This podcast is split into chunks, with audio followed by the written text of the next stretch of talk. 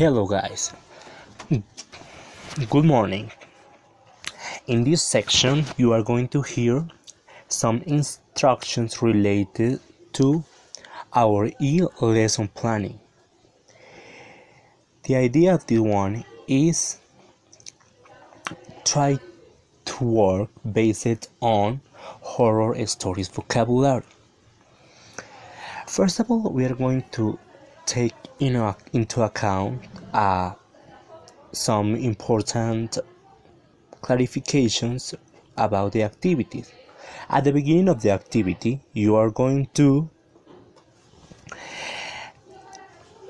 work based on constructor at the next.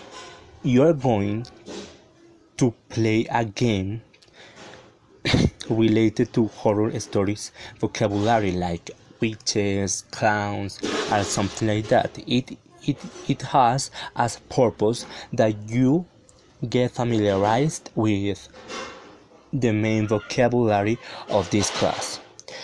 So in our next section related to activities detailed description you are going to read a horror story in order to do you get familiarized with reading comprehension and you share ideas with your partner?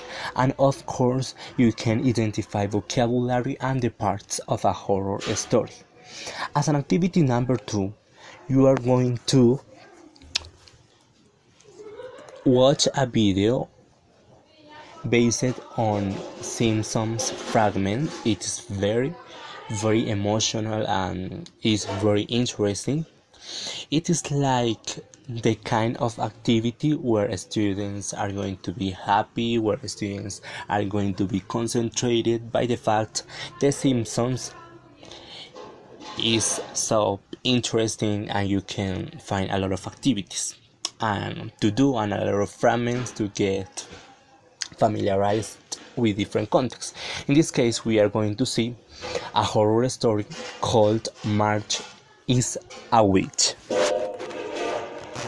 You need to analyze the story, you need to pay many attention to the story in order to you can answer the quiz based on that video. So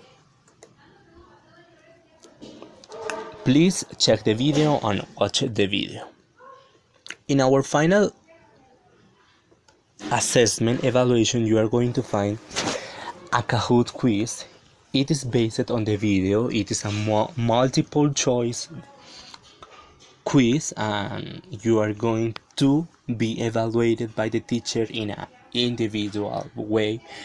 And it is as an important part of the lesson because we are going to see if you could fulfill with the objective or not.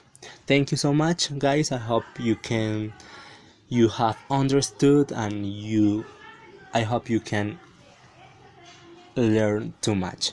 See you the next class.